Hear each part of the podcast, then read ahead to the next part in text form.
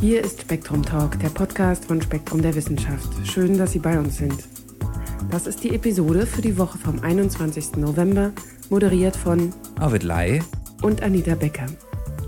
Heute haben wir als Update für Sie ein Interview mit dem Philosophen Edgar Dahl zu seinem Essay im Oktoberheft von Spektrum der Wissenschaft. Danach führt Spektrum-Redakteur Christoph Pöppe ein Interview mit Konrad Wolfram über die künftigen Features des Programms Mathematica. Wir enden wie immer mit ausgewählten Meldungen aus der Redaktion von Spektrum Direkt. Hallo Herr Dahl, schön, dass Sie Zeit für uns haben. Hallo Herr Lai. Ja, bereits im Oktober war Ihr Essay Kein Verbot von Wunschkindern zu finden. Und es hat einige Reaktionen gegeben. Kein Wunder, denn das Thema ist ziemlich kontrovers. Wie sind Sie überhaupt dazu gekommen? Äh, nun, mein Essay beruhte auf einem Forschungsprojekt, das ich im Auftrag des Bundesministeriums für Bildung und Forschung durchgeführt hatte. Dieses Projekt lautete die gesetzliche Regelung der Reproduktionsmedizin in einer pluralistischen Gesellschaft. Im Mittelpunkt dieses Forschungsprojekts stand die Frage, inwieweit der Staat moralisch befugt ist, die reproduktive Freiheit seiner Bürger mit den Mitteln des Strafrechts einzuschränken. In diesem Projekt hatte ich versucht, das von Wilhelm von Humboldt und John Stuart Mill entwickelte Schadensprinzip, das bereits auf eine Vielzahl sozialethischer Fragen angewendet worden ist, erstmals auf medizinethische Fragen anzuwenden. Was genau ist mit dem Schadensprinzip gemeint? Das Schadensprinzip besagt, dass der Staat jedem Bürger das Recht einräumen sollte, sein Leben so zu leben, wie er es für richtig hält, solange er anderen keinen Schaden zufügt. Die Aufgabe des Staates sollte also nicht in der Durchsetzung einer bestimmten Form von Moral oder Religion bestehen, sondern ausschließlich in der Verhinderung einer Schädigung Dritter. Der Gedanke, der hinter dieser Forderung steckt, ist dabei im Prinzip ganz einfach. Moderne Gesellschaften sind äh, pluralistische Gesellschaften. Sie bestehen aus Menschen, die unterschiedliche Weltanschauungen und dazu meist, dazu meist auch äh, unterschiedliche Moralvorstellungen haben. Wenn der Staat zumal unter Androhung von Strafe versuchen würde, seinen Bürgern dieselbe Moral oder Religion aufzuzwingen, wären soziale Konflikte unvermeidlich. Um derartige Konflikte zu vermeiden, sollte die Politik pluralistischer Gesellschaften auf weltanschaulicher Neutralität, gegenseitiger Toleranz und größtmöglicher Freiheit beruhen. Mit anderen Worten, der Staat sollte die Rahmenbedingungen für eine Gesellschaft schaffen, in der es allen Menschen gleichermaßen gestattet ist, entsprechend ihren eigenen Vorstellungen zu leben und in der es niemandem erlaubt ist, die staatliche Strafgesetzgebung dazu zu missbrauchen, anderen ihre Werte aufzuzwingen. Im Prinzip sieht das ja auch unsere Verfassung nicht viel anders, wenn es etwa in Artikel 2 Absatz 1 heißt, dass äh, jeder Bürger das Recht auf die freie Entfaltung seiner Persönlichkeit habe, soweit er nicht die Rechte anderer verletzt. Können Sie unseren Hörern den Inhalt des Artikels kurz skizzieren? In meinem Essay habe ich argumentiert, dass die Bestimmungen des Embryonenschutzgesetzes nach dem Schadensprinzip viel zu restriktiv sind. Es gibt schlicht und einfach keine Rechtfertigung dafür, medizinisch etablierte und international praktizierte Verfahren wie die Eizellspende, die Leihmutterschaft oder die Geschlechtswahl unter Androhung von Strafe zu verbieten. Wenn ein Arzt einer Mutter von drei Söhnen zu der lange ersehnten Tochter verhilft, werden einfach niemandes Rechte verletzt. Mit welcher Rechtfertigung, muss man fragen, maßt sich der Gesetzgeber also an, ihn mit einer Haftstrafe von einem Jahr zu bedrohen?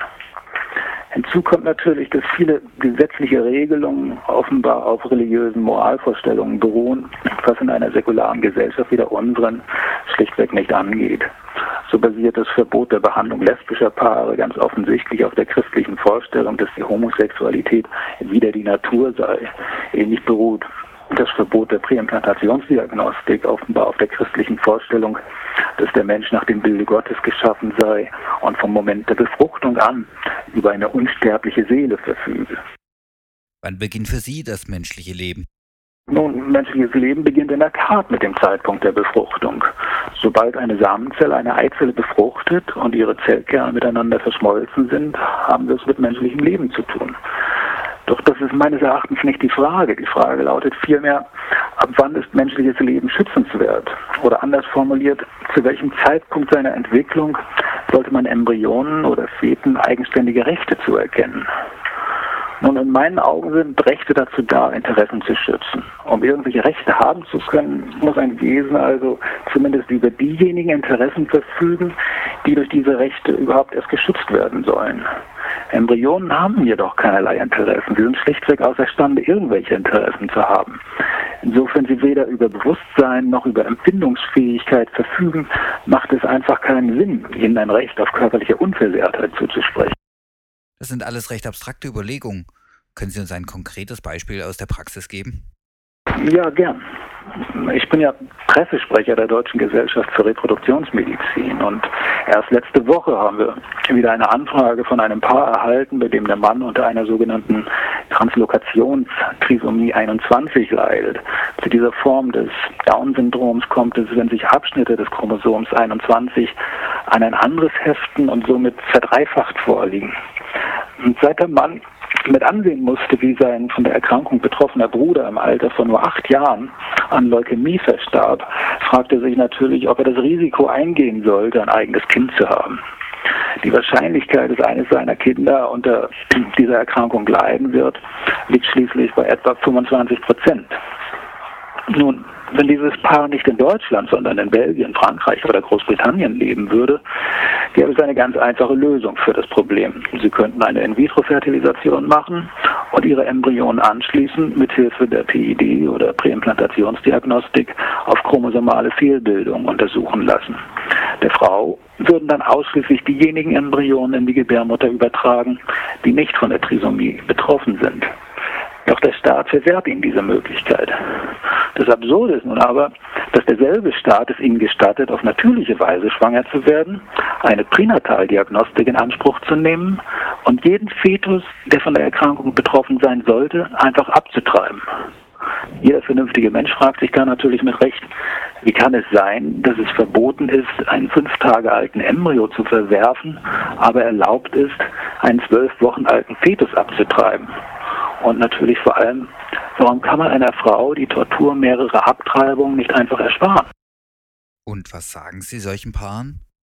Nun, wir sind gezwungen, solchen Paaren zu sagen, dass es uns leid tut, aber wir ihnen bedauerlicherweise nicht helfen können.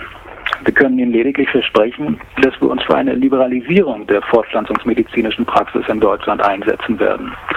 Die Deutsche Gesellschaft für Reproduktionsmedizin hat beispielsweise gerade eine ziemlich hochkarätig besetzte Ethikkommission gegründet, die den Gesetzgeber durch regelmäßige Berichte und Stellungnahmen an die Novellierung des Embryonenschutzgesetzes und die Schaffung eines neuen Fortpflanzungsmedizingesetzes erinnern soll. Und was machen die betroffenen Paare bis dahin? Sie machen vom sogenannten Befruchtungstourismus Gebrauch. Das heißt, sie gehen zur Präimplantationsdiagnostik nach Brüssel oder zur Eizellspende nach Valencia.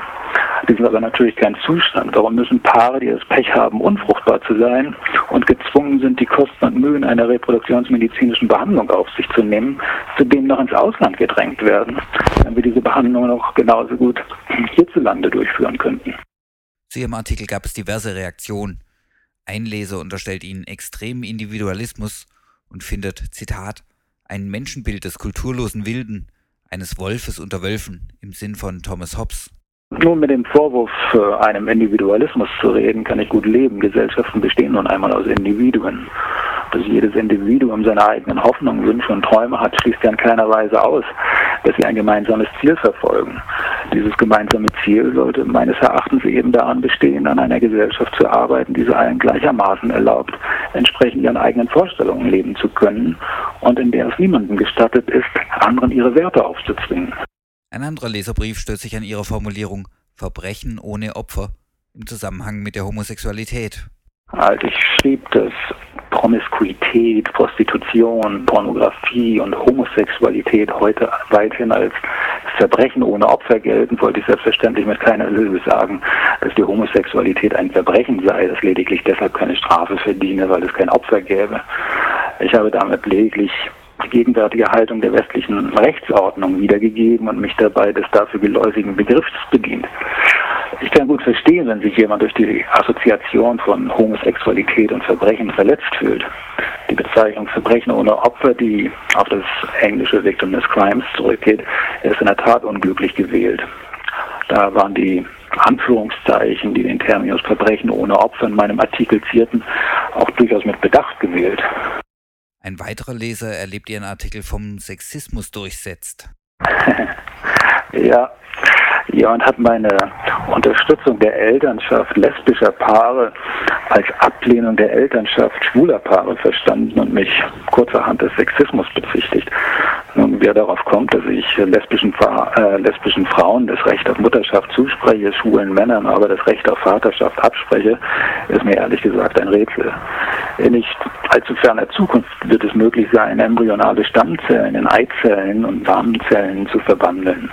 Dies bedeutete, dass Frauen sozusagen ihre eigenen Samenzellen und Männer ihre eigenen Eizellen produzieren könnten. Und ich wäre der Erste, der es begrüßte, wenn es homosexuellen Paaren, männlichen genauso wie weiblichen, möglich würde, Kinder zu haben, die mit beiden Elternteilen gleichermaßen genetisch verwandt sind. Herr Dahl, vielen Dank für die Führung durch dieses verminte Gelände. Ja, ich danke Ihnen. Nun zu unserem nächsten Interview. Spektrum-Redakteur Christoph Pöppe befragt Konrad Wolfram zur nächsten Version von Mathematica. Dieses Interview hat zwei mögliche Haken. Zum einen ist es im Englisch, zum anderen ist die Qualität nicht wirklich gut. Dafür ist es sehr spannend und oft auch vergnüglich. So, please tell me first about your person. Okay. So, um, uh, I'm in charge of strategic and international development at Wolfram Research. Which You, means you are Conrad Wolfram. I'm Conrad Wolfram. No, sorry, Okay. I'll, I'll start with that. sure. I'm Conrad Wolfram, and um, I suspect you are Stephen Wolfram's brother. Or? correct. So Okay. uh, I describe myself often as the upgrade, given that I'm the younger brother, and I believe I have Okay. new improved features. Okay. So I'm the, the upgraded Wolfram brother, Mm-hmm. and um, uh, I've worked with Wolfram Research and Mathematica for a long time. I'm I'm a physics background, and uh, I take my time doing both technical things and uh, uh, sort of semi-technical things, business and technical things, str- strategic things, working out where we need to go next, and also uh, working with our business development around the world. Okay. So those are the main things I do, and um, uh, uh, you know I'm sort of based in the UK near Oxford, where our European office is, but I also um, actually work with more people in our US office and go there pretty often. So I'm based somewhere in the Mid-Atlantic most of the time. Okay. Since when have you been working for Mathematica? 1990, Okay, so almost from the beginning. almost from the beginning, and I was uh, I would say I was informally working from the beginning. I was formally working from uh, 1990 or 91, I guess, was when I formally formally started. It's a long time ago now, so I forget the exact dates. Okay, as far as I see, the big surprise of this meeting was somehow the introduction of Mathematica 6. Yeah, would you mind describing the, the essential new features of Mathematica 6? So the, the basic, um, you know, the, some of the main technology we have coming up is uh, what I'm going to call instant interactivity. The concept that you can make something that's instantly an interactive application. That's very new Okay, because in the past you've been able to make something that's interactive, but it's taken you a huge long, long time to make it. Or alternatively, you'd be able to make something quickly, but it's a dead animation. It's something that's just going through pre-generated things or just doing something in a standard way. The new idea is to make something that's uh, uh, truly interactive, but you're making it uh, very quickly. So that extends the range of things you can do with Mathematica beyond what, Well, what, not really beyond, mm-hmm. but it, it makes it a lot easier. Is that right? it, it gives you a very new perspective on Okay, computations or ideas that you might want to have, technical ideas. Mm-hmm. Because instead of looking at functions that are calculating something, perhaps the output's numerical or graphical, you're now able to actually feel like you're interacting with the parameters. could you give a simple example? Sure, I mean, I, I, one example might be, oh, you can do a simple physical thing of, of beats. And Beats. So in beats, what you do is you have two waves that are added together, but they're slightly different frequencies. Like if you play the piano and you Okay. play two notes a, semi, Okay. a semitone apart, if you listen very or, or even a, a, a detuned piano. Yeah, or even that. Yeah. You hear if very two frequencies that are very close together. You hear this phenomenon where there's a, a beating of the amplitude Okay. at apparently the middle frequency. Okay. Yes. So to give you know, What you they call Schwebungen in German. right. Okay. So you might, for example, want to um, look at this and want to understand how what the wave looks like. So in normal Mathematica, you could certainly plot, you know, two sine waves that have a frequency that's close together. With this new interactive technology, you could put a parameter in to adjust the frequency of one of these waves. And as you do that, you can actually pull a, a slider and watch how the wave changes its shape in front of you. You can pull it backwards and forwards and see how this affects immediately. Okay. And making that is extremely quick. It takes you 10 seconds to make that mm-hmm. change. And, and that's what's unique, the combination of those two, two things. So anyway, that's one example of something you can do.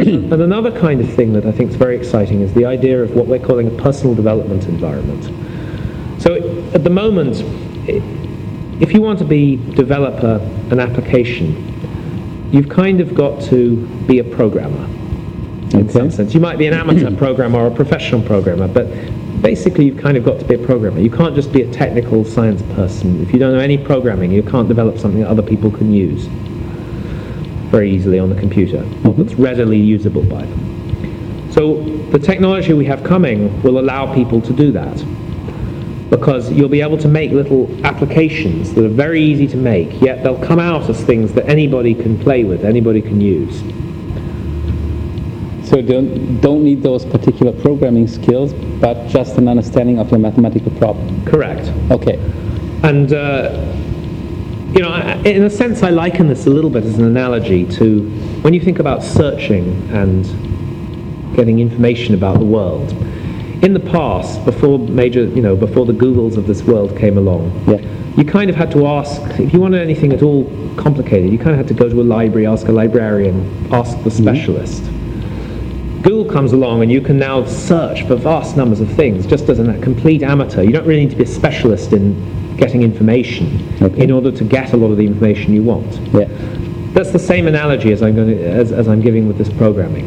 Um, and um, to me, that makes a huge difference because what it means is in the future that technical people, scientists, for example, will be able immediately to show their ideas interactively and make something that other people can then use. So instead of transferring their knowledge, their interest, as kind of a dead paper or a, or a dead, um, uh, in a sense, presentation, they'll actually be able to transfer an application so other people can interact with their theory. Okay. How long have you been working to achieve those those new goals? a long time, You, you mentioned it's about 10 years. yes. Yeah. So some of the aspects of this for more than 10 years. Um, and the real challenge is, I mean, you know, you could attach sliders to graphics rather easily, but the real challenge is to have a deep system that fundamentally sits with all of the other aspects of Mathematica.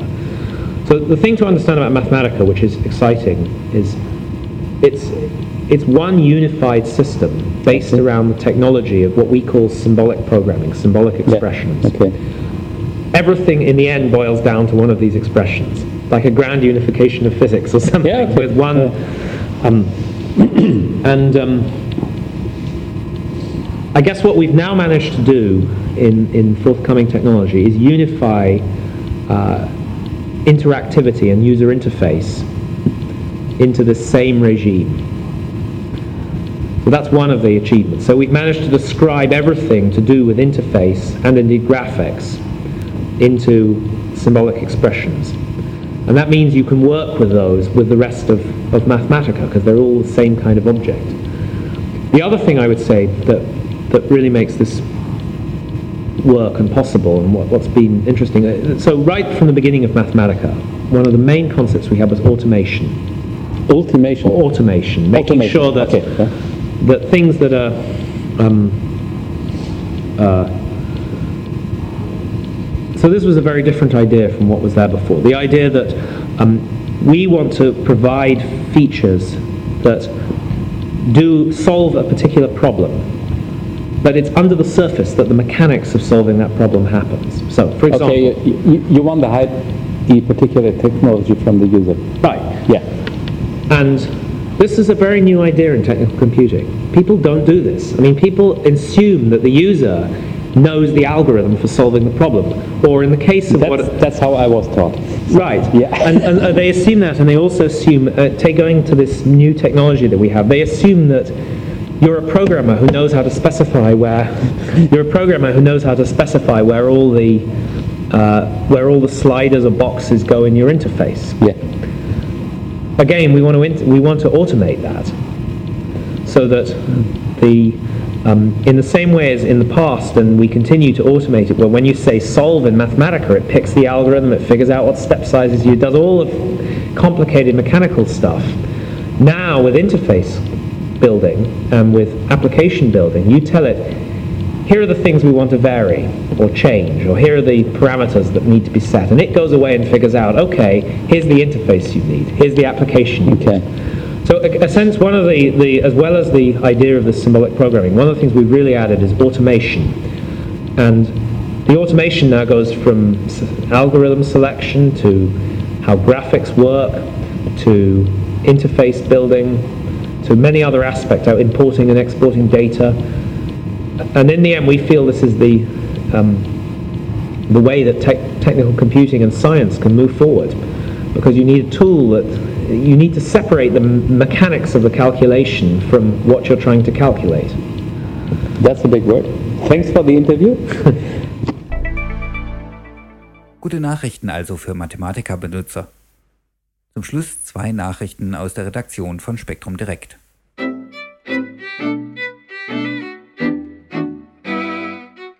Glückliche bekommen seltener Schnupfen. Eine positive Gemütseinstellung minimiert das Risiko, sich eine Infektionskrankheit einzuhandeln. Diesen Zusammenhang bestätigten nun Mediziner der Universität in Pittsburgh durch Versuche an knapp 200 Probanden, die sich im Experiment freiwillig mit Schnupfenviren besprühten. Zuvor hatten die Wissenschaftler die allgemeine Lebenshaltung der Kandidaten in standardisierten Tests eingestuft. Nach dem Virenkontakt entwickelten deutlich mehr Personen Erkältungssymptome, denen zuvor eine neutrale oder negative emotionale Lebenseinstellung attestiert worden war, berichten die Forscher um Sheldon Cohn. In früheren Untersuchungen mit ähnlicher Fragestellung war bislang nicht eindeutig geklärt worden, ob Glückliche tatsächlich seltener erkranken oder ob nur Symptome einer Erkrankung subjektiv weniger stark wahrgenommen und nicht so dramatisch geschildert werden. Cohns Team ermittelte daher nun die messbaren Krankheitssymptome an verschnupften Nasen und die Selbstdiagnose der Probanden. Wie sich zeigte, entwickelten die positiv gestimmten insgesamt weniger schwere Symptome der Krankheit, tendierten aber zugleich dazu, diese auch generell als weniger schlimm einzustufen, als sie objektiv waren. Entscheidendes Kriterium der Virusabwehr war in der Studie eindeutig das vorher eingeschätzte Gefühl der Glücklichkeit. Andere Faktoren wie der Gesundheitszustand vor dem Test, Geschlecht, Alter, Jahreszeit, Bildungsstand oder Körpergewicht, Selbstbewusstsein oder Extrovertiertheit hatten keine Auswirkungen. Auch Personen mit einer negativen Grundhaltung erkrankten nicht häufiger als neutral eingestufte Kandidaten, so die Forscher. Während Glücklichsein also vor Schnupfen schützt, schadet Unglücklichsein zumindest nicht beim Kampf gegen die Erkältung. Schimpansen bevorzugen reife Frauen. Während der Mensch dazu neigt, jung gleich attraktiv zu setzen, schätzen Schimpansenmänner ältere Partnerinnen fürs In-Time. Zu diesem Ergebnis kommen Martin Muller von der Universität Boston und seine Kollegen anhand von Daten zu Aggression und Fortpflanzung aus mehrjährigen Freilandstudien im Kimbale Nationalpark in Uganda. Ältere Weibchen, so stellten die Forscher fest, waren häufiger Ziel von Annäherungsversuchen mit sexuellen Absichten, insbesondere von hochrangigen Gruppenmitgliedern. Sie lösten öfter und heftigeren Streit unter Rivalen aus als junge Artgenossinnen und wurden in ihren fruchtbaren Tagen von mehr Männchen in den typischen Untergruppen umringt. Warum unser nächster Verwandter in diesem entscheidenden Punkt so grundlegend anders denkt, erklären Muller und seine Mitarbeiter mit dem jeweiligen Lebensentwurf. Während Schimpansen promiskuitiv sind und damit auf den momentanen Erfolg konzentriert, setze der Mensch eher auf monogame Langzeitbeziehungen. Eine junge Partnerin bedeutet für einen Mann daher die beste Chance auf möglichst zahlreichen Nachwuchs, da noch viele fruchtbare Jahre vor ihr liegen. Die abnehmende Fertilität mit dem Alter und insbesondere die Menopause hingegen machen eine reifere Partnerin aus Fortpflanzungssicht zunehmend unattraktiv. Zudem steige die Gefahr mit den Jahren, dass es bereits konkurrierende Kinder aus früheren Beziehungen gibt, in die Mann womöglich ohne eigenen Nutzen investieren müsste.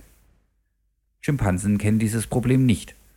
Die Rolle des treusorgenden Vaters ist ihnen reichlich fremd. Auch deshalb könnte ein in der Kinderaufzucht erfahrenes Weibchen einen besonderen Reiz ausüben.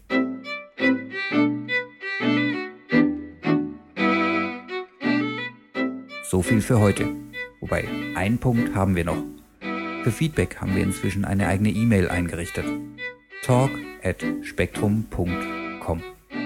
Wir danken für Ihr Ohr und wünschen bis zum nächsten Mal eine schöne Woche.